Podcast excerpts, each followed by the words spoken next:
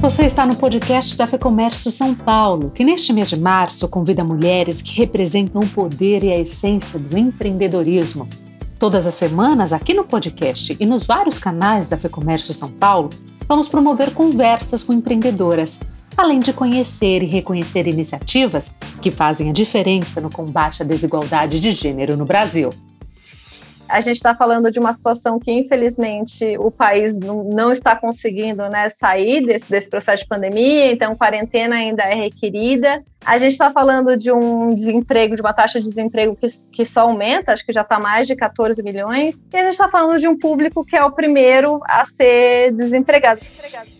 Uma coisa muito importante que a gente aprendeu foi que não somente é importante entregar as ferramentas digitais, sino que também trabalhar a parte socioemocional para que as mulheres se sintam seguras de entrar no mercado de trabalho ou empreender. Então, nós, como Google, eh, diferentes tipos de programas para ajudar as mulheres, tanto para entrar na tecnologia, ajudar a desenvolver novas tecnologias e também se beneficiar da tecnologia para empreender, para melhorar as carreiras, etc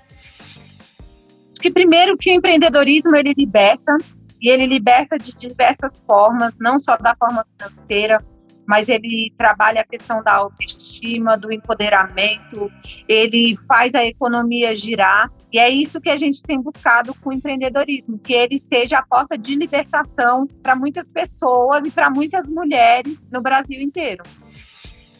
a inclusão da mulher na economia não é, é, não é caridade, é um play de trilhões de dólares. A inclusão da mulher na, na economia mundial pode aumentar o PIB mundial em 2 a 6 tri de dólar. É dinheiro para todo mundo, é desenvolvimento econômico para o mundo todo, né?